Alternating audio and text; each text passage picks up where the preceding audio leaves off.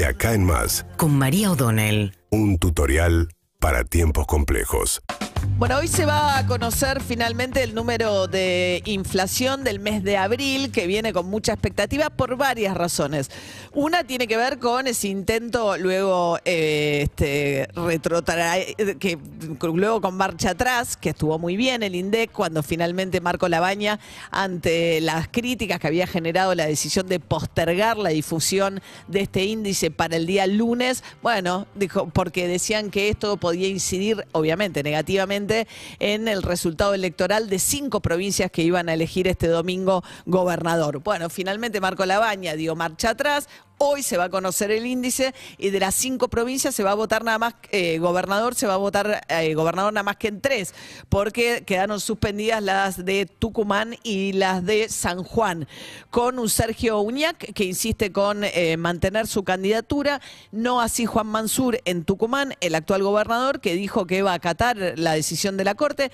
Si bien fue una cautelar, la Corte todavía no se pronunció sobre el asunto de fondo para facilitar el proceso electoral en Tucumán, que igual no va a poder votar este domingo porque no llegan a tiempo. Lo que decidió y anunció Mansur es que declina la posibilidad de ser candidato a vicegobernador. Tuvo dos mandatos de vice, dos mandatos de gobernador y ahora iba por un quinto mandato consecutivo, en este caso como vice, pero se bajó. Así que quedó despejado eso y el gobierno tiene la expectativa de tener resultados de los oficialismos que van a una elección positivos en La Pampa, en Salta y en Tierra del Fuego, que son las tres provincias que sí votan a gobernador. En el caso de La Pampa es quizás donde Juntos por el Cambio tiene puestas mayores expectativas de por ahí tener las chances de sacarle una provincia que gobierna el peronismo desde 1983, desde que volvió la democracia.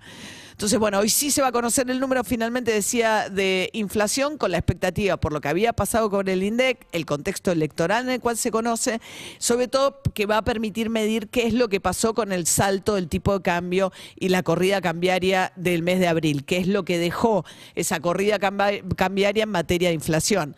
Recordemos que había sido en julio del año pasado la salida y corrida cambiaria, el salto cambiario con la salida de Martín Guzmán del Ministerio de Economía. Ahí asume Sergio Massa con 7,4, promete una inflación a la baja para este año y se había fijado para abril una inflación con un 3, por- con un 3 adelante. Pasaron cosas y el mes pasado la inflación fue 7,6, por arriba del pico en el que había asumido Massa y eso después arriba de eso vino la corrida cambiaria, con lo cual hay consultoras que estuvieron midiendo hasta un 8%, pero en todo caso va a un número muy malo de nuevo y golpeando nuevamente en lo que es alimentos, que ustedes saben que yo insisto mucho, es lo que más golpea el bolsillo de los sectores de menores ingresos. Y salió en base a esto un trabajo de la Facultad de Ciencias Económicas de la UBA que anualizó los rubros de alimentos en base a algunos productos en particular, en base al número que tuvieron el mes pasado. Si se sostuviera ese nivel de incremento en cierto tipo de alimentos, algunos ya estarían al 200% anual. Eh, pero de todas maneras, incluso los últimos 12 meses, si la inflación general estuvo un poco por arriba del 100%, hay algunos alimentos que casi eh, duplicaron esa inflación, que fue, por ejemplo, el incremento en, en azúcar fue de casi el 200% en un año.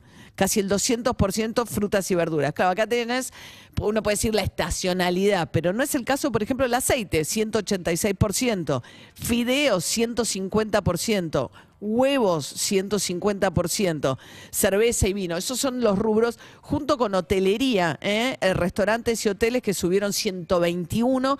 Son algunos de los rubros que en un escenario súper inflacionario incluso van a una velocidad bastante más acelerada que el promedio de los precios de la economía. Salió ahora, a partir de la medición de inflación que hace la ciudad de Buenos Aires, dio eh, que una familia tipo que no paga alquiler en la ciudad de Buenos Aires, sin pagar alquiler, para estar por arriba de la línea de pobreza, tiene que tener un ingreso de 208 mil pesos.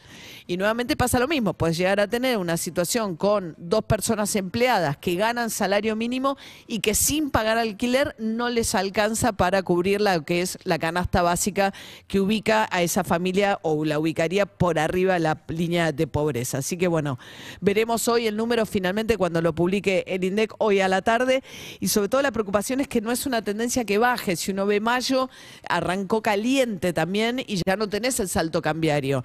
Eh, ayer leíamos otro informe del Banco Mundial que muestra que Argentina es el país, segundo país con inflación en alimentos más alta del mundo. Segundo país. Venezuela no cuenta porque tiene una estadística que no, no, no es considerada fiable por parte del Banco Mundial como para tenerlo en cuenta.